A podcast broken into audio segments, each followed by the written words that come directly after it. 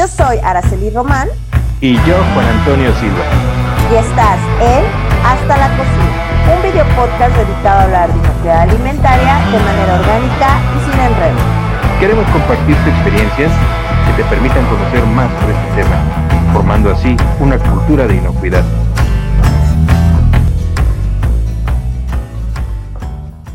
El hielo es un elemento muy utilizado en la preparación de alimentos y, como no, de bebidas. Con el hielo mantenemos la cadena de frío en ciertos alimentos, aplicamos abatimientos en preparaciones calientes.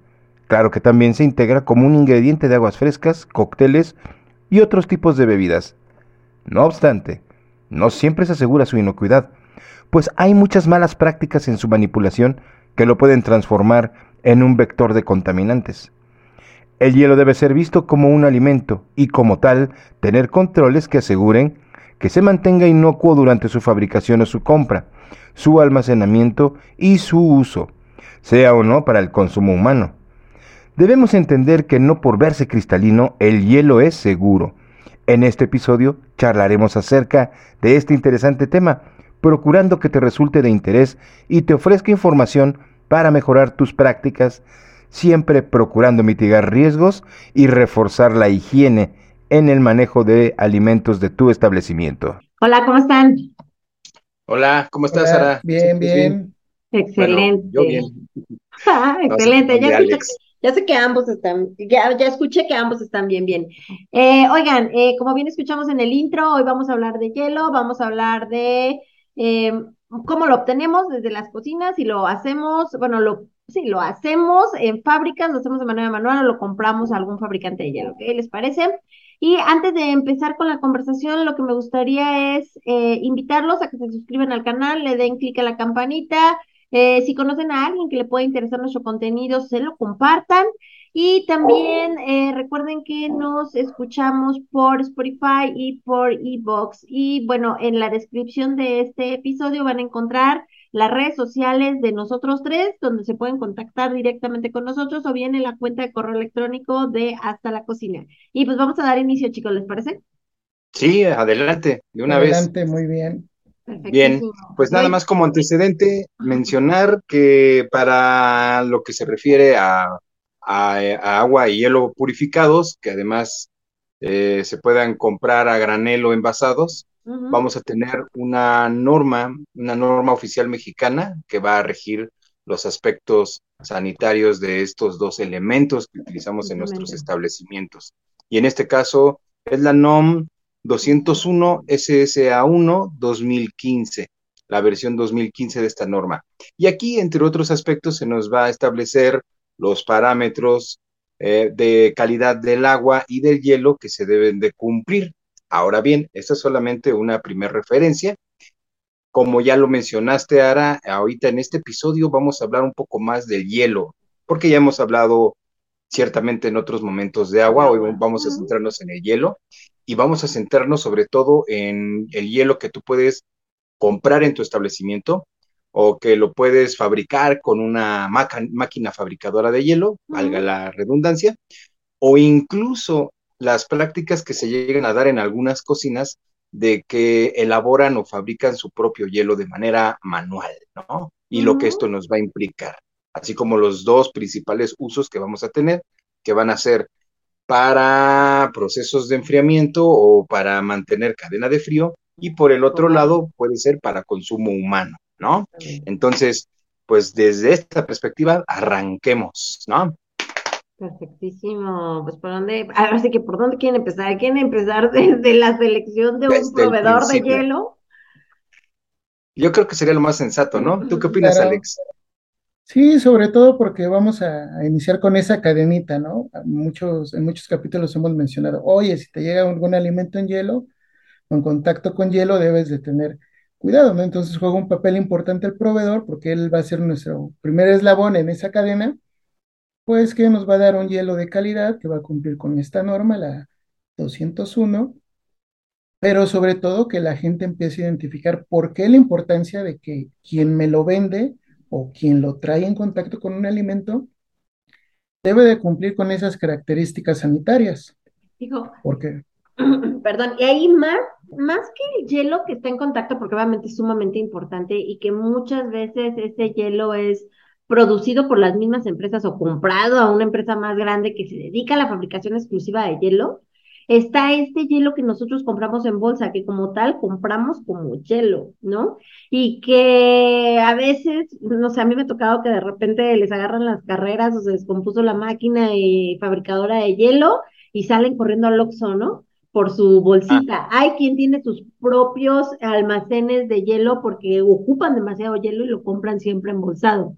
Aquí lo interesante es cómo hago la selección de ese proveedor de hielo, a quién le compro hielo, porque podemos irnos desde el ejemplo claro del señor que pasa con su camión eh, de lámina todo oxidado y te deja un cubo gigante de hielo fuera de tu casa, ¿no? Que normalmente es para quien vende raspados o cosas así.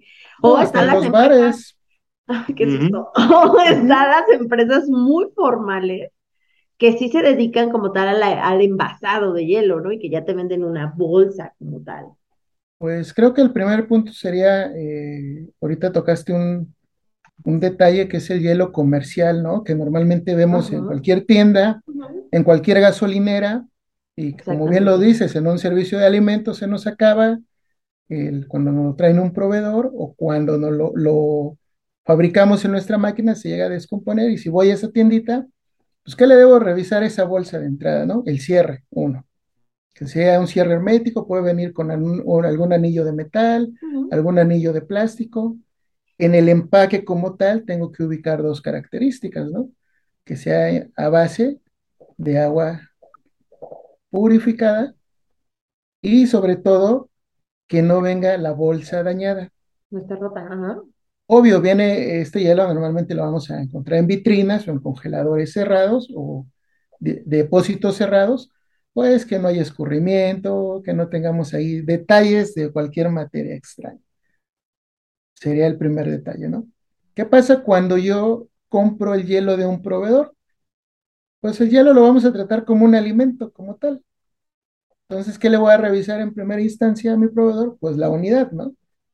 Que esté limpia, que no esté oxidada, que en este caso las bolsas, o si trae contenedores, a mí me ha tocado ver contenedores que luego le llegan a comprar a ciertos proveedores de hielo en hielo frappé cuando no lo tienen en las cocinas, sobre todo para los servicios de buffet, cuando son volúmenes muy elevados, entonces ellos revisan el contenedor, hacen un traspaleo, que no esté contaminado, es decir, con materia extraña, y sobre todo que llegue tapado, ¿no? Serían como los primeros detalles para cuando lo vamos a recibir y vamos a entrar a la planta o al comedor. ¿Y qué otro detalle? Porque luego se les olvida. Si tú compras un volumen de hielo con un fabricante, él te tiene que dar un certificado de calidad. Y ese certificado que va a traer la evidencia de la potabilidad del agua y la potabilidad del hielo de acuerdo a la norma. Es decir, que esté libre de coliformes y por ahí enterococos o esporas, de acuerdo a lo que marca este, la norma 201. Tú no tendrías que hacer ese análisis microbiológico porque lo estás comprando, vamos a llamarle, de tu proveedor y el proveedor es el que te dice, órale, aquí está mi certificado, revisa mi unidad, ahí está mi producto, lo validas y ya le das entrada a, la instalación, ¿no? Oye, Alex, ya ahí, ya en modo chisme, este, me asusté, cuando lo mencionaste.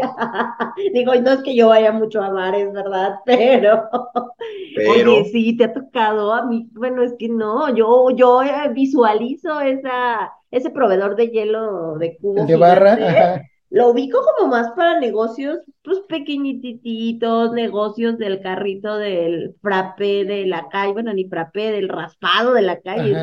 Es como ubico ese, ese, proveedor, sí te lo hay épocas o zonas más bien y temporadas donde ese hielo te lo entregan 5 o 6 de la mañana y el bar lo abre 9 o 10 de la 11, te dan una barra, 11 de la mañana, te dan una barra enorme y recibes un cubito, ¿no? Y vamos a ser honestos, normalmente. Y ya orinaron cuántos perros que pasaron por ahí. Sí, no, y, hasta lo agarran de asiento, ¿no? Este, ese hielo, ¿para qué lo ocupan? Luego para enfriar en los contenedores la cerveza, ¿no? O lugares, cantinas donde llegan a vender pulque y se mete sobre el contenedor, ¿no? Para enfriar ahí el, el pulque, ¿no? Otras veces ese hielo, lo que sobra, así en cantinas muy, o bares muy rústicos, va para los sanitarios, ¿no? Entonces, ¿por qué? Como, sí, como parte de, ahí en los mijitorios acaba, ¿no? Y le echan este, oh. sal y le echan el, desodorante en polvo para que no huela el mal. Entonces, sí se da, a mí me tocó, sobre todo de niño, cuando vivía en Naucalpan, este, que luego nos íbamos ahí en la mañana y veíamos cómo bajaban los camiones a entregar el hielo, abrían las, las cortinas de los establecimientos y con la pinza lo jalaban, lo picaban. Y, y, luego, en el mejor de los casos, lo que me tocó ver, echaban una cubetada de agua para quitarle lo de encima, ¿no? Y ya. Todas las para enjuagarlo, lo, lo, lo limpiaban, ¿no? Por decirlo de alguna forma. Pero sí se da el caso, sobre todo hay zonas en provincias, zonas muy tradicionales. Eh, aquí podemos hablar hasta de pueblos mágicos y ciertas eh, zonas donde se dan esos usos y costumbres, donde se le sigue comprando al local y no a un a un fabricante grande o a una marca, porque es como siempre lo han hecho. Eh, yo creo que también eh, eh, es el tema del costo, ¿no? Imagino que obviamente va a costar mucho más un hielo que viene de un proveedor más confiable. Pero bueno, bien como, como lo mencionas, o sea, ¿para qué lo vas a utilizar? Si lo vas a utilizar para echarlo al baño, compra ese, ¿no? Bueno, pero yo entiendo que cuando lo echan al baño es porque fue lo que les sobró. sobró, exacto. Ah, sí, ya fue lo que sobró, fueron los sobrantes. Sí, es cuando van a hacer un recambio ahí de. Ajá. Cuando ya es mucha agua y ya no les enfría bien. No. Ok. Y, por otro lado, pues podrá ser solamente para, para enfriamiento, ¿no? Para camas de enfriamiento. Ajá. Pero de cualquier forma siempre va a existir la posibilidad de una contaminación. Entonces, aunque solo sea para hacer una una camita de hielo, el hielo debe de ser confiable. y, de hecho lo, lo, vemos en cocinas, ¿no? Cuando quieren enfriar o mantener fría un recipiente con crema, con queso o aderezos, mientras están en el servicio, pues vemos mil y un prácticas erróneas con las camas de hielo. La primordial es que el recipiente es mucho más alto de lo que tiene el hielo, pero en ocasiones se da que si buscan un recipiente pequeñito, y el hielo puede llegar a caer al interior del recipiente. Entonces, dado que sí existe ese riesgo, es importante que también eh, el hielo, aunque sea para enfriamiento, pues sea a base de agua potable. Claro, esa es la, la, ley implícita o la regla implícita, ¿no? Que deben de considerar. Como bien lo dices, enfriamiento en cocina, y no olvidemos también en las barras de buffet, ¿no? Que Así es. Puede haber, este, sobre todo en desayunos, ¿no? Tal vez yogur, algún tipo de queso, este, fruta. Eh, hay veces que llegan a manejar un mousse o cierto postre que requiere, pues, este enfriamiento, obvio, cuando no tienen una vitrina o un equipo que, que hace esa función. Planchas, ¿no? Que son de frío. Exacto. esos equipos no sé cómo se llaman. ¿Ustedes los han visto? Son tipo planchas que la base, de hecho, cuando está prendida se ve como si estuviera congelada. Escarchadita. Escarchadita. Sí. No recuerdo el nombre, si los he visto, pues es una plancha literal de hielo. Sería como un chiller invertido. Como un chiller.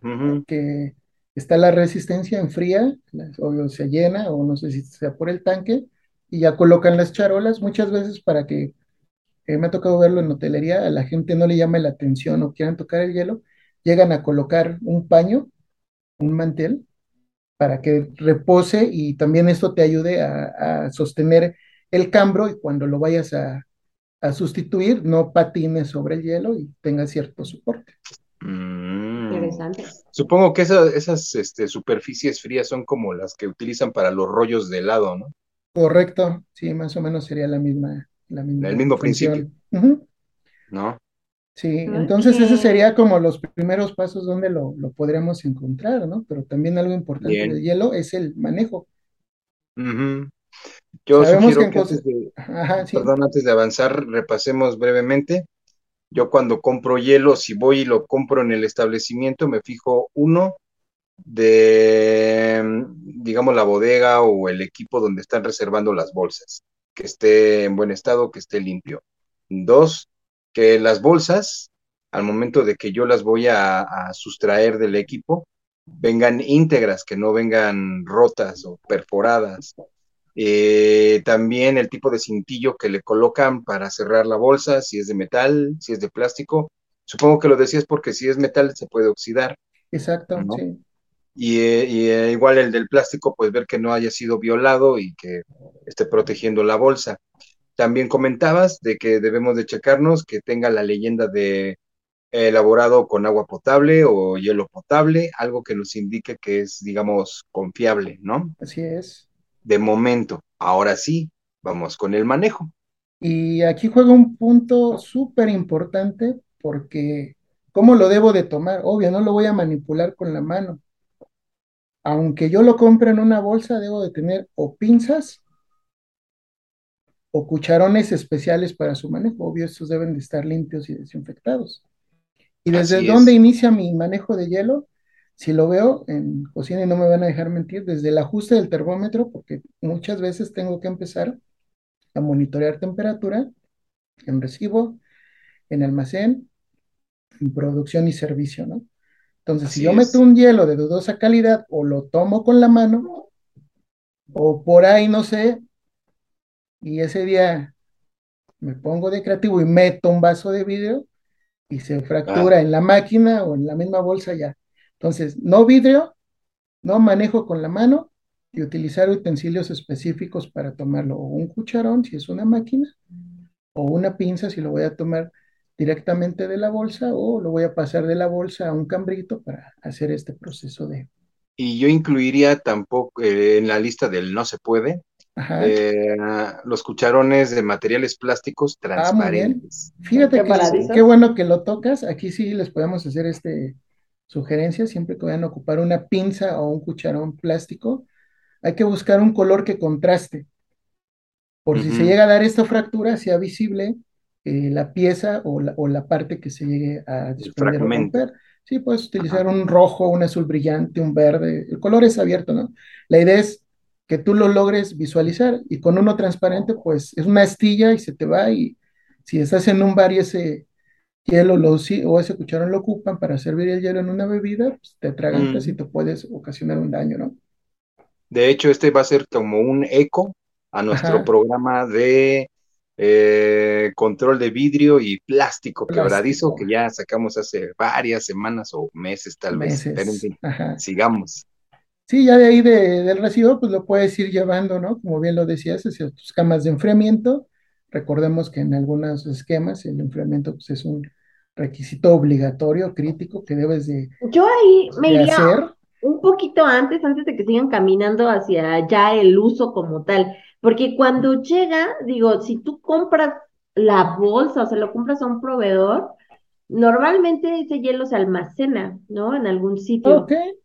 Antes de irse ya al uso. Normalmente cuando ya lo mandas directo a uso es cuando lo fabricas o, tú mismo lo estás eh, produciendo en el comedor. Pero yo sí he visto que existen como muchas eh, descuidos en muchas ocasiones para los almacenes de hielo, porque algo que, que decía Alex que es primordial, se maneja como si fuera alimento y esa es la realidad. Y a veces ya estando en sitio, no ves eso, ves el almacén de hielo que tal vez es acomodato que te lo da tu mismo proveedor, pero ves, lo, lo, ves en una zona súper oscura, súper lejana, súper eh, expuestas. olvida, expuestas, a veces están en los patios, olvidadas de la limpieza. Es más, a veces me ha tocado ver que están junto a las zonas de basura y que dices, ¿cómo Órale. Está aquí imagínate, ¿no? del contenedor de basura. Obviamente se ve limpio, acomodado, el contenedor cerrado y demás. Pero, pues no es la zona. Y dices, ¿y por qué el contenedor de hielo está aquí también, no? Entonces, creo que también es un punto. Y la otra es la limpieza que se le da a esos espacios, porque podrían decir, pues, ¿de qué se va a ensuciar si es agua que se, que se descongela, ¿no? Lo único que se está descongelando es agua. La realidad es que sí empieza a haber crecimiento, obviamente crecimiento de microorganismos, eh, que obviamente que resisten esas temperaturas de frío, eh, pero pues al final también sí si, si mantiene el frío y está a cierto control de temperatura, vamos congelando la suciedad o el polvo o la mugre que se va quedando. se encapsula, por llamarlo de alguna forma, ¿no? También me ha tocado ver que a veces reciben bolsas que no vienen tan limpias y entonces ese escurrimiento de la bolsa se va quedando. Lo transfieres al equipo. y, sí, se va quedando ahí como un asiento horrible en la tarima donde colocaron todas las bolsas de hielo, ¿no? Entonces creo que son los espacios en los que a la gente a veces se les olvida que sí se debe tener un control y que debe estar obviamente sujeto al programa de limpieza y desinfección, ¿no? Ajá. Y qué bueno que lo, que lo tocaste porque podemos tener tres tipos de depósitos, ¿no? Vamos a llamarlo así, el, el comodato convencional que te da la marca de hielo X o Y, X. que son como esas microcamaritas o esos congeladores, que precisamente es donde se puede dar el mayor riesgo si lo tienes cerca de una zona de basura o una zona expuesta a una eh, condición ambiental directa que le pega el sol, que le pueda pegar la lluvia, que existan corrientes cruzadas o drenajes cercanos. El segundo depósito pudieran ser los mismos equipos de refrigeración, más bien aquí serían congelación, eh, que puede ser cámaras o congeladores en ciertos equipos. Como mencionaba Juan, hay establecimientos que a lo mejor por el volumen o por el servicio que ofrecen no compran un hielo, pero sí llevan un control del agua y ellos en un contenedor o en una bolsa específica eh, hacen, la llenan de agua y la congelan, ¿no? Para su, ajuste o para su cama, ¿no? Y el tercero, que serían las famosas máquinas de hielo, eh, que se pueden encontrar en establecimientos más grandes, donde ahí se produce a través de la red eh, de agua, que puede ser hielo en cubo o en su diferente presentación o hasta en hielo frappé, ¿no? Y obvio, en estos tres equipos debemos de cuidar pues, que no estén oxidados, que estén limpios, que los empaques estén íntegros hacia el interior, que no haya acumulación de moho, que no haya óxido, que no haya sarro. Entonces ahí estamos hablando programas de limpieza y programas de mantenimiento que debemos de llevar. Como decíamos, de hecho, ajá. vamos a hablar, a tratarlo como un alimento. Si lo vamos a tener en una cámara, pues debo de tener el cuidado de no colocarlo o cerca de los crudos o en una zona donde puede haber escurrimientos, ¿no? Porque vamos a, a, mencionar que este hielo puede ir a un contacto para enfriamiento o a un contacto directo si lo vamos a llevar al área de bar o a un snack para los comensales. Oye, y ahorita que hablabas de todos estos equipos o, u opciones que existen para tenerlo o mantenerlo, eh, creo que hay una, eh, un punto especial también en las máquinas de hielo, porque las máquinas de hielo que están, digamos que limitadas solo al acceso de las personas de cocina, eh, tienen ciertos, o tienen mayor control, llamémoslo así pero hay unas máquinas de hielo en ciertos hoteles que se encuentran en los pasillos, o sea, que están a expensas de todo el mundo. Todo el mundo puede tomar hielo de ahí y está bien, ¿no? Si estás en una zona calurosa y demás, que es un vasito de hielo, vas a un lado del elevador y tomas tu vasito de hielo. Pero al final esas máquinas, así como están a expensas de cualquiera tome hielo, están a expensas de cualquiera la ensucie, llamémosle la contamine de alguna manera, ¿no? Pero ahí deben de haber modelos, ¿no? Diferentes, porque pensaríamos, no necesariamente tiene que ser uno en el cual yo levante una tapa grande y meta un cucharón, sino que a lo mejor... Un dispensador automático. Exacto, tienen un dispensador automático que me evita que, que mis clientes... Mira, un niño curioso puede ir y meter la mano ahí.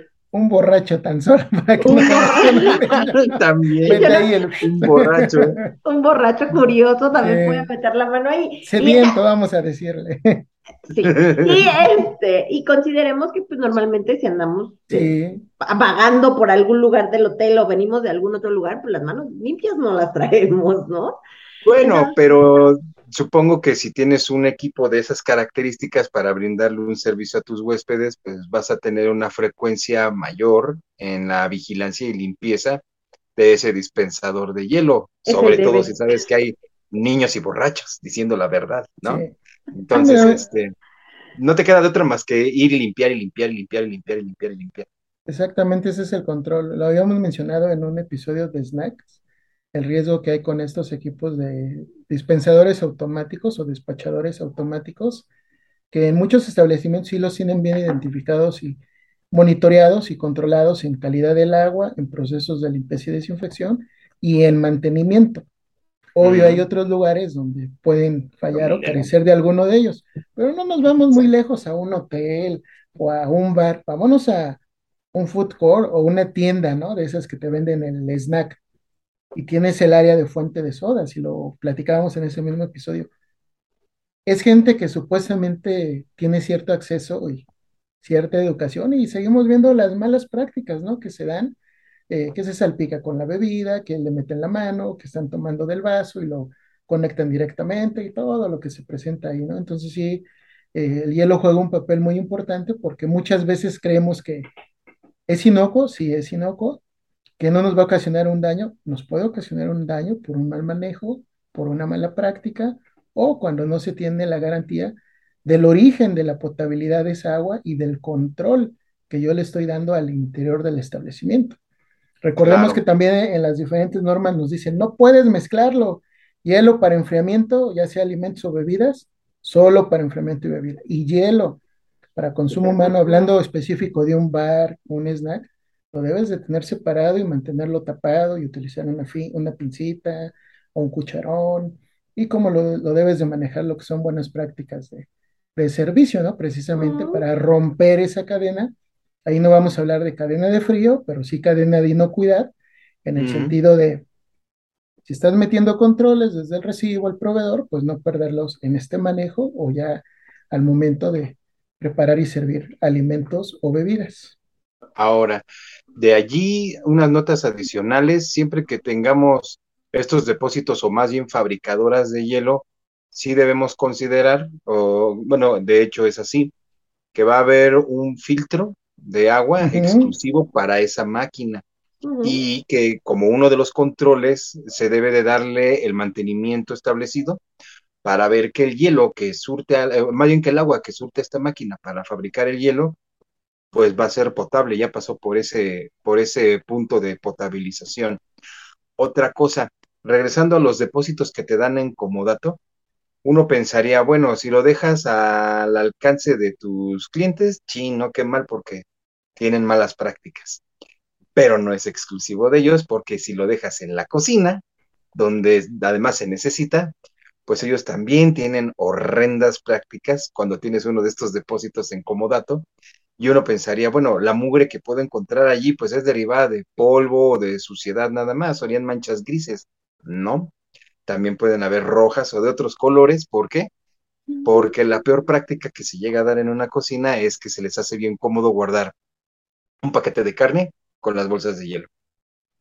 Y ese es solo un ejemplo de las diferentes cosas que no van ahí y que sin embargo meten al depósito. yo, nada más, ¿sabes? Por esas preguntas molestas, que, que no es por molestar a la gente. ¿Para, no, qué, ¿Para qué meten la carne ahí? Son prácticas. Por flojera, porque a lo mejor entre la cámara y el depósito de hielo les queda más cerca. Sí, es que mira. No es maña, no es que flojera. maña, o sea, ¿a qué, a qué quiero llegar? Eh, no los disculpo, es horrible, ¿no? pero como andan corriendo y, tienen que y están manipulando carne cruda, se les hace más cómodo tenerlo más a la mano o botarlo rápido en algún lugar. Y te lo digo porque uno de los lugares donde lo pueden aventar es el depósito. Otro lo olvidan en una tarja, lo olvidan en una mesa. O sea, son descuidos y mañas. Pero sí es una realidad que en algunos lugares que cuentan con este depósito tienen el muy, muy mal hábito de meter algo que no sea hielo al interior. Es como ah, si la utilizaran de su gran cama de hielo, ¿no? Ándale, su cama de hielo. no, y mira, aquí ya tocaríamos otro tema que a lo mejor se tocó superficial para entrar a detalle, que sería limpiarlo y desinfectarlo, ¿no? O sea, aunque tu bolsa la tengas en un contenedor para evitar esos riesgos de contaminación cruzada, antes de llevarla o ya dentro de tu centro de consumo de trabajo, antes de abrirla y, usarla, aplica tus tres pasos, ¿no? Lava, a lo mejor con un atomizador, si ocupas trapo o con una fibrita, enjuaga rápidamente la bolsa, siempre y desinfecta. Aquí les, les, les doy un tip, como yo lo he visto que lo hacen y se me hace la manera correcta, es lávalo ahora sí parado de arriba y cuando lo empieces a enjuagar, voltealo para que haya un arrastre, ya que haya ese arrastre y como lo vas a abrir, ábrelo de la parte este, baja. ¿Para qué?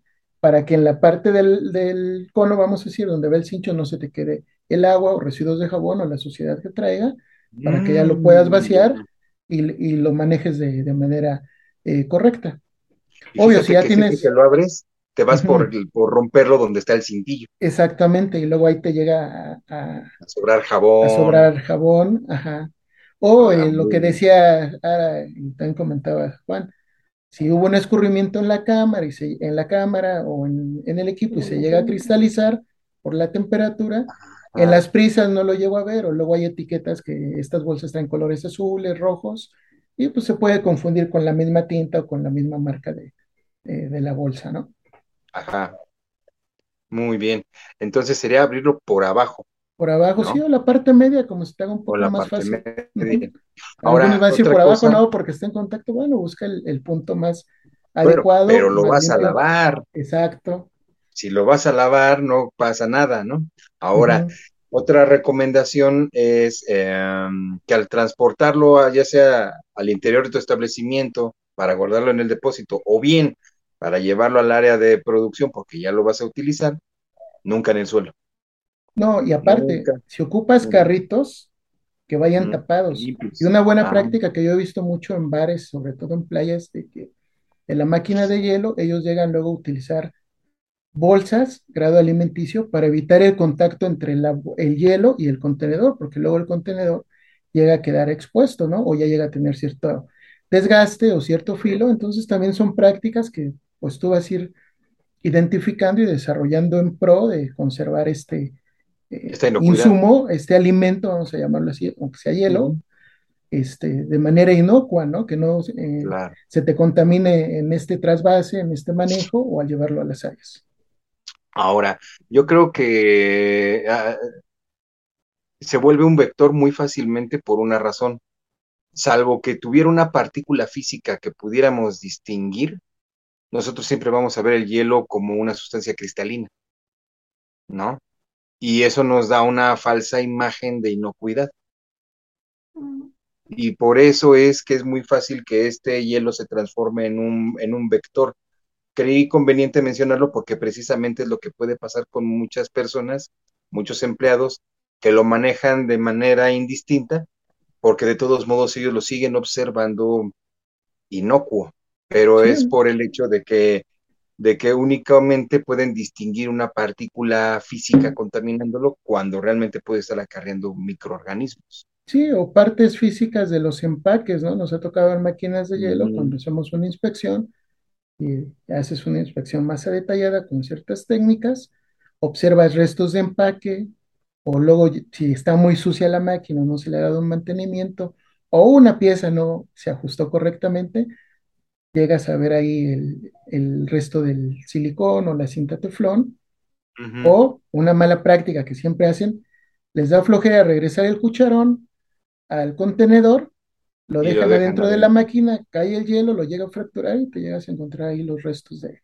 de, hielo. Del, cucharón en el hielo. Eh, no nos ha tocado tanto, pero también es importante dentro de las buenas prácticas, si vas a tomar el hielo, utilizar tu cofia, tu cubrebocas, para precisamente no hablar o que la saliva se vaya hacia el alimento o una contaminación física no con cabello, ¿no? A lo mejor en una máquina no es tan probable, pero cuando yo lo vacío en un contenedor pudiera darse si no llevo esas buenas prácticas en, cocina o en bar. Bien, bien. Pues ahora sí, vámonos a producción, más bien a, cuando ocupamos. la elaboración artesanal del hielo. No, cuando lo ocupamos, porque ya sería, ah, bueno, que, bueno, que si quieres hablar de la elaboración artesanal, que a mí me ha tocado ver que meten sus este mm, utensilios grandes, cazuelas o insertos, los llenan de agua y los congelan, ¿no? Y yo creo que sí vale la pena darnos un tiempecito para hablar acerca de cómo fabrican hielo en una cocina, porque te encuentras de todo, ¿no? Hay los que meten el inserto profundo para obtener lo que es un bloque y luego no tienen los utensilios para quebrar el bloque y utilizar los pedazos. Entonces, en vez de tener un picayelo, pues lo más fácil, agarran un cuchillo, ¿no? Eh, o otros que utilizan bolsas de polietileno ordinarias para hacer bolitas de agua y meterlas a congelar. Y, y esas tienen su problema porque son difíciles de extraer el hielo de la bolsa, ya que eh, pliegues, son pliegues de plástico lo que quedan cuando se congela el agua. Los mismos pliegues que quedan en el cintillo de la bolsa de hielo y donde se puede atrapar la mugre o el jabón que nos decía Alex. eh, aquí se va a quedar pliegues de plástico que al momento de intentar quitar la bolsa, se van a quedar esos fragmentos de plástico adheridos al bloque de hielo. Y como esas prácticas podemos encontrar, uff, varias, ¿no? Ahí, Ilustra, ilústranos, Juan. Hace mucho tiempo ya no me ha tocado verlo, casi ya todos, o hielo de máquina o hielo comercial, se, utilizaban mucho las paletas, ¿no? Es decir, como un ah, molde que lo llenabas de agua, lo cerrabas, lo metías al conge y ya sacabas tu paleta y ahí lo metías, es más, ni siquiera iba en cama de hielo, iba luego muchas veces en contacto directo con el alimento. A mí sí se me hacía una práctica no tan correcta, porque pues ya ahí el tal vez lo liso o pulcro del material del plástico, si lo metías en un caldo, en una sopa, una crema, bueno, podía verse contaminado, desgastado y demás, ¿no? Exacto, mira, ahí la práctica es buena, el utensilio funciona, pero, pero lo ideal sería segregar, o más bien limitar su uso exclusivamente al enfriamiento de aguas frescas. Ah, o sea, con cosas templadas o ligeramente frías, nada más. Nada caliente. Pero para hacer un enfriamiento de un alimento caliente, no. Ah, no porque, como bien mencionas, empiezas tú a, a degradar el plástico. O sea, lo ideal es que dices tú, voy a, soy la típica cocina que no tengo este despachador, esta máquina recirculadora de agua para que se sirvan agüita a mis comensales. Ok, no la tengo. ¿Y qué hago? Hago mi olla de 80 litros de agua de sabor, ya sea con jarabe o con fruta natural, que tú quieras. la mayoría opta por vaciar hielo en el interior de bolsa o más terrorífico, fabricado en el comedor. Bueno, si es de máquina, pues a lo mejor tal vez no haya tanto problema, pero si no hay máquina y no compran bolsas, pues a mí me da miedo. Ahí es donde puede entrar muy bien ese, ese artículo, ¿no? Lo llenan de agua, lo congelan y antes de usar, lo limpian, lo sanitizan y luego ya lo pueden colocar en el interior de la olla y eso les puede ayudar muy bien a ir bajando la temperatura. Pero meterlo en algo caliente, no, no, no es lo, no es lo ideal. Bueno, hay un tip más. La pieza. Sí, claro, claro. ¿No? Ahora también, ajá, dime. Donde más lo vemos, este manejo en producción va a ser en enfriamiento rápido, enfriamiento potentes, y sobre todo en buffets, ¿no? Y en buffets sí hay que tener muy en cuenta por los tiempos, sobre todo de resurtimiento o dependiendo del alimento que, que estemos enfriando o manteniendo en temperatura, pues que el hielo no esté desintegrado y que el cambro tenga la suficiente altura para evitar que pueda haber ahí un, una salpicadura o un hundimiento del cambro y, el agua exacto. entre es como cuando, Como cuando haces un enfriamiento, pero de un alimento líquido, ¿no? Que preparas un, un, baño frío colocando agua y hielo para obtener un medio frío y ahí sumerges tu olla. Ahí obviamente lo que buscas es que haya un, una distancia entre el baño, la parte líquida, el agua fría, y la boca de la olla, para precisamente prevenir que se vierta al interior. Pero que en comparación el nivel del agua fría esté más o menos al nivel del alimento dentro de la olla. Pero bueno, eso es para enfriar. El punto es que sí tienes que cuidar derrames hacia el interior de tu recipiente que era lo que también comentábamos. En algunas ocasiones, incluso yo lo comento, les he llegado a sugerir, si vas a fabricar hielo, no uses bolsas de plástico, por lo que ahorita yo comentaba, ¿no? Pues van a quedar fragmentos, es difícil su manejo, luego las mismas bolsas se quedan pegadas al piso o paredes de, del congelador y pues, se vuelve algo inútil, ¿no? ¿Qué tan válido llega a ser comprar de estas charolitas para hacer cubitos de hielo caseras? Digo, a lo mejor no compras una, a lo mejor compras 30, ¿no? Y tienes un congelador con la capacidad para poder fabricar y en donde ya no metes otro alimento más que metes tus charolitas para fabricar. ¿No? Sí, también hay, no sé si les ha tocado ver ya las famosas bolsas de gel que ya son ah, bolsas eh, que traen el, gel en el interior y es una plancha o es una tira o trae diferentes formas, hasta luego como tipo plástico burbuja viene en esa forma, donde pues de manera permanente ahora sí la congelas y se descongela Pero algo importante es que una vez descongelada, antes de volverla a meter al, congelador, pues aplicas tu proceso de lavado y desinfección, ¿no? Para que eliminar cualquier residuo, cualquier salpicadura o cualquier resto de, del alimento enfriado o del, al momento de, recoger los buffets o los procesos de enfriamiento, ahí puede este, quedarle, quedarle algún residuo, ¿no?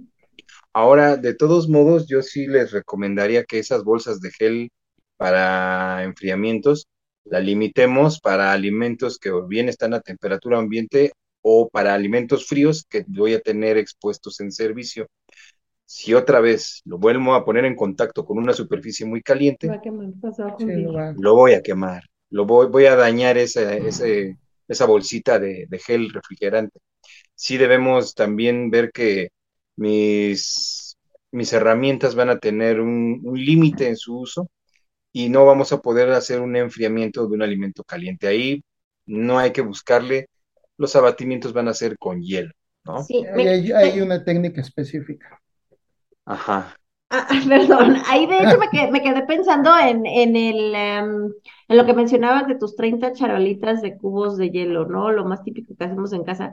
Pero me quedo pensando en que obviamente vas a seleccionar la técnica o la herramienta que sea más favorable según tu operación, porque no veo a una persona ah, este, zapando hielitos para enfriar, no sé, dos ollas o tres ollas de muchos litros de agua. sí, no, obvio, si vas a hacer, si es un, una cocina que tiene un alto, una alta producción, no, no le juegues al tonto. Necesitas una máquina de hielo o un depósito con bolsas. Pero si eres una cocina más pequeñita, probablemente te puede dar ese servicio. Sí, claro, y, justamente lo ratificaste o ratificaste esa idea con el tema de los geles, ¿no? O sea, va a depender mucho de lo que necesites, los niveles en los que estás operando, este, para que también no te vuelvas loco haciéndote un jaraquí, ¿no? Así ya me imagino yo a muchas personas este, zapando hielitos. como acordeón, ¿no? Sí, claro. a ver, es que a veces, es que yo insisto, a veces tenemos esa idea de que lo, lo barato nos va a ayudar más o por no gastar más vamos a, ahorrar, pero a veces ese ahorro no se ve reflejado por ningún lado porque tú necesitas invertir más en mano de obra, estás invirtiendo más tiempo, estás, este, y bueno, energía. tiempo es dinero, no, tiempo es dinero al final también. No, pero lo que tú harías también sería evaluar, usar diferentes métodos o técnicas para diferentes usos, claro, ¿no? Claro. No te voy a decir, no, no hagas tu bloque de hielo con un inserto, a lo mejor te funciona, ¿no? para, pero vamos a ver para qué te va a funcionar. Exactamente. Es válido, entonces hazlo, ¿no? O sea, esa es la cuestión. Es lo Tienes que ver si es funcional. Es lo mismo de los cubitos. Yo no digo que esté mal hacer cubitos. Si tienes un comedor pequeño, le vas a servir a poca gente y vas a enfriar poca agua, pues, está bien los hielitos, los cubitos. O lo tienes únicamente para hacer ajuste de termómetros y solo tienes una charolita. Punto. Justamente. O sea, tú, tú, tú tienes que ver qué herramienta, si no cuentas con una máquina fabricadora, pues tú tienes que ver con qué herramientas o con qué métodos puedes solventar esa carencia, ¿no? Sin complicarte la vida. Sin complicarte la vida. Si en un momento dado te es costeable mejor comprar bolsas de hielo y cuentas con un depósito o te consigas uno acomodato, pues esa es la otra opción. Ahora, en todo caso, lo que ahorita buscamos es decir, bien, si vas a comprarlo en bolsa, cuídate esto. Si vas a tener tu maquinita de hielo, pues cuídate de esto. Si vas a fabricar... Ten miedo, porque ese es más difícil de controlar, ¿no? Eh, y era un poquito a donde yo más bien quería llegar, más que si es funcional o no es funcional para la operación, es qué tan peligroso es y cuántos controles yo tendría que meter, porque yo debo de asegurar que el equipo en el que voy a congelar está limpio y desinfectado y trabaja bien. Que el recipiente, sea lo que sea, que voy a utilizar para fabricar el hielo, se lavó y se sanitizó que el agua que estoy obteniendo es potable para empezar a hacer el propósito. Que al momento de que yo empiece a llenar mis bolsitas o mi inserto o mis charolitas, también lo haga con ciertos cuidados para prevenir que yo no contamine el envase o el agua. Y ya con toda esa lista de tengo que cuidar esto. Mejor vas y compras una bolsa de hielo. Exactamente. Haces tu análisis de peligros, tu relación costo-beneficio y mejor voy a la tienda de conveniencia por, mi, por mi bolsa. y el último... No, y el último punto. Es muy breve, rápido, mira. Sí, sí, claro. Al final del día, lo único que buscamos también en el episodio es como que ofrecer la, la diferente gama de opciones que hemos visto y ponerles un poquito los pros y los contras para que también la audiencia diga, no, pues sí es un cohete andar haciendo hielitos, ¿no? Pero es, es, más que nada por ahí, porque a lo mejor a nosotros nos puede resultar obvio, pero sí necesitamos mencionarle a la audiencia, bueno, no, ¿Por qué conviene o por qué no? Y tal vez el concesionario de alimento va a decir, pues es mucho mejor hacerlo, porque ya tengo una cámara prendida y estoy gastando esa energía, esté haciendo no esté haciendo hielos, tengo los recipientes, tengo el agua, así claro que voy a hacer hielos, ¿no? Pero ese análisis de que se hace de los vectores de contaminación que existen, los controles que tienes que implementar, a veces pues se les va de las manos, ¿no? Es para nosotros es obvio una cosa y para ellos puede ser obvio todo lo contrario a lo que nosotros visualizamos, ¿no? Sí. Sí, y otro punto donde también se deben de tener controles muy específicos es en las fuentes de sodas, en las áreas de bar y snack, mm. porque ahí el hielo sí ya va en consumo directo, en contacto directo con el, el comensal, ¿no? Entonces ahí, además de lo que hemos mencionado en las máquinas o en las hieleras o en los carritos, cómo se debe de transportar, su manejo con pinzas son las buenas prácticas en, el centro o en el bar o en la fuente de sodas, considerando desde lavados de manos, cómo están tus licuadoras, si es que vas a hacer un frappé, qué tipo de licuadora vas a ocupar, sus procesos de lavado y desinfección, y sobre todo algo que los utensilios sean grado alimenticio, ¿no? Porque muchas veces todo lo llevas muy bien y cuando llegas a estos centros te encuentras con el exprimidor oxidado, dices, ay, no, no va el hielo. Bueno, hicieron un frappé y a lo mejor le exprimen algo, ¿no? O lo terminan de decorar, ¿no? O caso contrario, ¿no? Que la licuadora, pues las aspas, no es una licuadora adecuada para hacerte un frappé y las aspas ya están desgastadas o los empaques ya están rotos o las tapas de los mismos vasos, pues por el uso, el contacto con el frío, con el contacto con el azúcar de alguna bebida, ya dieron su vida útil o se empiezan a desmoronar, ¿no? Entonces son detalles de prácticas de manejo, de prácticas de higiene que tienen que estar previendo, sobre todo que ya va en contacto directo. A mí, a mí me gustaría que agregaran algo aquí, eh, porque a veces vemos, bueno, esta práctica yo la he visto en ciertos lugares, no lugares con H, pero sí en ciertos lugares. este, ¿El de los raspados o pues, cuál? no, donde, eh, pero sí el justificar por qué no, porque tal vez desde este lado no se ve tan mal, dirías, ay, pero, pero qué exageración. Esos cucharones que se están utilizando constantemente, que, con los que tomas el hielo y dices, pero yo cumplo, tengo un cucharón, pero ese cucharón eh, tomas tu hielo y vuelves a aventar el cucharón al recipiente donde está el hielo o al espacio donde está el hielo. Y obviamente ese cucharón está entrando y saliendo. Eh, normalmente se pide que ese cucharón no se, no se quede ahí, se mantenga fuera y que se tenga en un retén de solución desinfectante. Pero sí sería importante ser puntuales el por qué no dejarlo ahí adentro. Grillito. ¿Por qué no? Bueno, voy primero. No, tú, tú primero. ¿Por qué no dejarlo adentro? Va a depender del material del cucharón. Ya vemos que puede haber rupturas o que se despostille. Dos, el estar en contacto, el manejo con la mano y condiciones ambientales, pues puede ser un vector de transferencia de algún microorganismo, ¿no? Y ahí recordemos que hay microorganismos que son tolerantes al frío.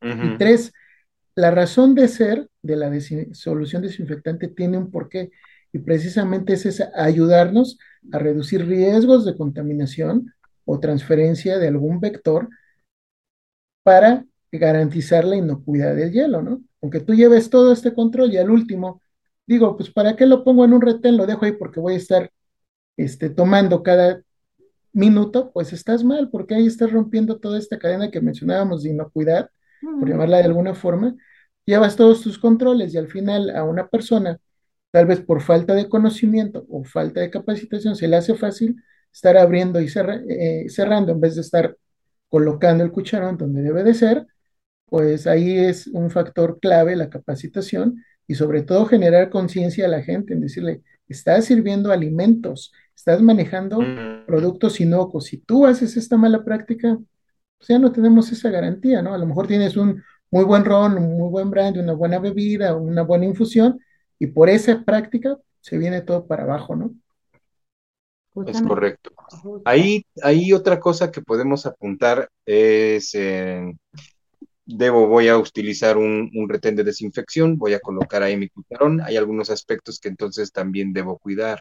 Número uno, que toda la parte del utensilio que va a tocar el hielo se logre desinfectar. Y generalmente lo que hacen en algunos establecimientos es colocar un recipiente prácticamente de capacidad horizontal. Cuando metes el cucharón, una buena parte de él, incluido el mango, asoma por fuera de la solución y no se desinfecta. Entonces aquí es recomendable mejor utilizar recipientes verticales, donde yo pueda sumergir de manera más eficiente todo el cucharón o por lo menos casi todo el mango para mantenerlo en esa solución desinfectante. Otro factor que también puede llegar a, a, considerarse para que no nos afecte el retén per se es el tipo de sustancia química con la que yo lo preparo. Si voy a preparar una solución desinfectante con una sustancia o una, un producto que tiende a ser inestable y volátil como el hipoclorito de sodio, sí tengo que darle cierta frecuencia en el cambio del retén, porque va a llegar un momento en el que no va a servir. Si tengo un producto que es más estable y me da más horas de servicio, pues qué mejor. Pero sí también eh, es, es, muy buena práctica utilizar un retén de desinfección para el cucharón, pero sí por lo menos tenemos que cuidar esos dos aspectos, que logre sumergirse todo el cucharón y el tipo de producto químico usado para darle la correcta frecuencia de cambio para asegurar una acción germicida. Sí, si no, ¿no? todo el cucharón, al menos hasta la base, vamos a decirle Sí, la donde pala donde recoge el hielo. Exactamente. ¿No? Justamente, Muy bien. justamente. Muy bien, chicos. ¿Qué más con respecto a operación? ¿Qué más han visto en la operación con el manejo de los hielitos? Obvio, en bar y en snack, con fuente de soda, la separación, ¿no? Del hielo exclusivo para enfriamiento y eh, en otro contenedor o tarja especial o, o mesa de trabajo, como lo tengan diseñada esta área, el hielo exclusivo para consumo de alimentos, es decir, para bebidas, ¿no? Y algo Claro. importante, el hielo de enfriamiento no se puede utilizar, es más, no se debe de utilizar para bebida. Entonces, sí Exacto. tener esos refrigeradores o esas áreas segregadas, si voy a enfriar agua, voy a enfriar una cerveza voy a enfriar un refresco, exclusivo para eso. Y por separado, mi hielo ya para consumo. Si me piden este, un frappé o me piden un vaso o agua con hielo, bueno, pues hago mi buena práctica, tomo el hielo de mi contenedor de mi máquina al vaso y por separado la bebida este, fría, ¿no? Como tal. Y a lo mejor, aunque no es el tema de hielo, pero sí consideren en, en los casos de los bares, de los snacks, como buena práctica pueden lavar y desinfectar todas sus botellitas y demás para evitar ahí también riesgos de transferencia por todo lo que pueda tener de almacenamiento, ¿no? Este tipo de bebidas. Y pues creo que serían ahí prácticamente todos los controles o medidas que pudiéramos considerar de hielo, salvo su comentario. Yo estoy tratando Muy bien, de pues como algún otro ejemplo, pero mm, no. me- yo estaba pensando, eh, por ejemplo, en una cocina industrial, cuando tienes el área fría donde montas tus postres, los postres los vas a montar en vasitos pequeños Claro. y en ocasiones llegan a cometer el error de colocar el vasito pequeño en, dire- en contacto directo con el hielo. Ah, ya me acordé de cuando una lo muy que buena. deben de hacer es hacer su cama de hielo, colocar encima una charola de metal para que facilite la transferencia de esa temperatura y sobre de esa charola ya colocar los vasitos o las porciones independientes de, de postre previamente enfriados a exposición, porque esa es otra cosa. Sí, Este tipo de técnicas únicamente están pensadas para mantener una cadena de frío, pero el alimento que llega a colocarse en una charola con, con cama de hielo, ese, ese postre, ese alimento ya debe de venir previamente refrigerado. frío. Debería de llegar a una temperatura de 4, tal vez 7 Ujú. grados, dependiendo de su hora de elaboración, únicamente para mantenerse frío mientras Frío, está expuesto al servicio. No, y qué bueno que comentas ese tema. Les voy a platicar una anécdota de hace muchos años en un lugar muy lejano, para no decir nombres. No forzar los alimentos en las técnicas de enfriamiento. Me tocó ver pastas que por quererla forzar para llevarlas a buffet, colocaban el hielo directamente en la pasta y hasta la mezclaban. No, no hagan eso, o sea, para eso hay una mm. técnica específica, para eso deben de recibir una capacitación y pues muchas veces por ponerse ahí este, a innovar o creer que no se van a dar cuenta o forzar un alimento y que llegue a un rango de temperatura, hacen esas, no son malas, son pésimas prácticas porque pues, pones en riesgo todo tu alimento, ¿no? Híjole, mira, yo diría que si el hielo es inocuo, o sea, ¿estás seguro que sí, inocuo? Pues yo creo que más bien estás poniendo en riesgo la calidad de tu producto, ¿no? Porque presentar una pasta ya cocida, ya lista para preparada, lista para el servicio. Y que, le estás echando agua. o sea, es, agua. Pero es que mira, yo lo veo desde dos vertientes. Una, aplicaste mal una técnica de enfriamiento. sí, claro. Dos, capacitación está fatal. Porque si es un producto recién preparado o una pasta que la vas a tener en buffet, pues bueno, ahí puedes jugar con tu tiempo, con tu temperatura y no vas a sacar todo claro, no un volumen elevado, vas porcionando, ¿no? Claro. Pero muchas veces la operación rebasa y hacen estas prácticas de manera errónea y lo peor del caso es que cuando no lo llegan a detectar o no se las corrigen, ya se vuelve una forma. así se debe de hacer. es que me da resultados, ¿no? Entonces, qué creatividad. A mí, a mí, me deja pensando, pon tú que no sepas enfriamiento, es más, pon tú que no sabes técnicas que tengan que ver, es que hay enfriamiento, yo creo que sí se los enseñan en la escuela, ¿no? Pero pon tú que no sepas nada de eso. A la chef. Pon tú que no sepas nada de eso, pero por lógica es como si estuvieras diluyendo tu comida y... ¿Lo estás? Y dijeras, bueno, es un caldo, pues échale más agua al caldo, que tampoco es muy lógico, ¿verdad? Pero es una pasta con agua, no, no se me hace coherente. Mira, no se me hace coherente gastronómicamente. y yo que no, gastronomía. Creo que eso lo platicamos precisamente en el versus de gastronomía y, e inocuidad, cuando la chef nos habló de la elaboración de, pastas. De pastas. Creo que fue ahí. Y si no, fue en los preliminares para empezar a grabar. Ajá. Pero sí habíamos comentado ya ahí o en otra práctica, en otro programa de malas prácticas, justamente eso y lo que va a pasar es que vas a batir la pasta porque la vas a hidratar de más. Ahora, no es tema propio del hielo, pero ¿qué pasa cuando vas a enfriar un alimento? Cuando vas a hacer un, un abatimiento y para eso tienes una cama de hielo. Que esto también es algo que ah, lo comento con la gente en cocina, no solo para un alimento precocido o ya cocido, sino hasta para una muestra testigo. Si tú eh, para empezar, usa una bolsa o un contenedor donde tú separes eh, el alimento del hielo. Esa es básica, ¿no? No debe de haber un contacto directo con el hielo, tanto por lo que comentas como por todos los peligros de contaminación que puedan haber. Dos, tienes que compactar tu, tu alimento de, de manera tal que la pérdida de calor sea más rápida porque si lo dejas hecho bolita, el calor se va a guardar en el centro.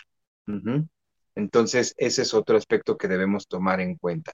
Si yo tengo, me sobró pasta, ¿no? Y la quiero refrigerar y para eso la voy a, abatir, pues no voy a dejarla en la cacerola toda eh, compactada, sino que voy a tratar de extenderla tal vez en una charola. Eso va a ayudar a que pierda el frío sin que absorba humedad, porque esa charola va a estar en una cama de hielo. Pero no, no se trata de echarle hielo directo a la pasta. Se bate, es porquería. Exactamente. Porquería eso. Concluyendo. Son anécdotas, sí, concluyendo. Una porquería. Sí, yo me imaginé hacer un espagueti delicioso, ya sabes, todo con quesito, y después todo lleno de agua, es cuando dices, ¿en qué cabeza cabe eso, no? Sí, no, acá fue muchas, por desgracia. Este fue un codito a la crema y tenía esta su jamón y, su apio picadito y todo. Y ahí tenía sus terrones. era hábil esa gente para hacer esta técnica para que te diera cuatro grados, cuando en buffet te puede dar siete, pero bueno, volvemos al tema, desconocimiento total. Ah, y yo les iba a decir, ay, no, hay que enseñarles buenas mañas. no, no son mañas, son No, ¿qué pasó, Ara? ah, no, ¿verdad? Este no es el programa. no, no. Ese no es este programa. Muy bien, chicos. Este, pues no sé si quiero pasar a conclusiones o si tengan algo más que contar. No, déjalo así. Pasamos a concluir. Perfecto. ¿Qué, quieren concluir? ¿O yo inicio? ¿O ustedes? Bueno, de mi parte es rápida la conclusión. Hay que seguir eh, los controles. El hielo hay que tratarlo como un alimento y no perder esa cadena que hemos mencionado de inocuidad a lo largo de todos los procesos. Muy bien. Yo como conclusión únicamente decir, siempre evalúen el costo, beneficio y los peligros de, de obtener hielo de una u otra fuente, ya sea que lo fabrique yo mismo en mi establecimiento o lo compre. Siempre tengo que valorar todos los aspectos para evitar que mi, mi alimento, vamos a llamarlo así al hielo, se vaya a convertir en un vector de contaminación. Ah, Juan se llevó mi conclusión. Oh. No, pero está perfecto. Este, híjole, creo que ya dijeron todo, pero em, yo creo que me voy a ir por la de siempre. Ah, me voy a inclinar por lo de siempre. Capaciten a su personal, de verdad, el manejo de hielo es súper importante porque, como bien decía Juan, podemos ver el hielo transparente y eh, tirándole a blanco y vamos a decir, qué inocuo es esto, pero el hielo eh, puede ser un em, medio de transporte para otros microorganismos. Entonces, si nosotros tenemos una mala manipulación del hielo y aunque hayamos cumplido con todos los controles, desde tener agua purificada, tener, bueno, partir de agua potable, contar con un filtro para la elaboración del mismo, este, mm, tener mis programas de mantenimiento y limpieza, pero llega a manos de una persona que no está capacitada, que no sabe cómo manejarlo, ahí se rompen todos los esfuerzos que nosotros pudimos haber puesto en el control de la inocuidad de ese hielo, ¿no? Entonces, no olvidemos la capacitación de la gente, es súper, súper importante. Y pues no queda más que volverlos a invitar, suscríbanse al canal, eh, compártanos. La verdad es que nos encanta que esto está creciendo y los comentarios también incrementan. Em, hemos visto nuestras estadísticas que mm, sí nos ven, hay mucha gente que nos, ve, pero, eh, pero no todos se suscriben. Entonces, de verdad, los invitamos a que se suscriban, lo compartan, compártelo a quien crean que les va a gustar y pues nos vemos en el siguiente capítulo. Okay. Bye bye. Bye. bye.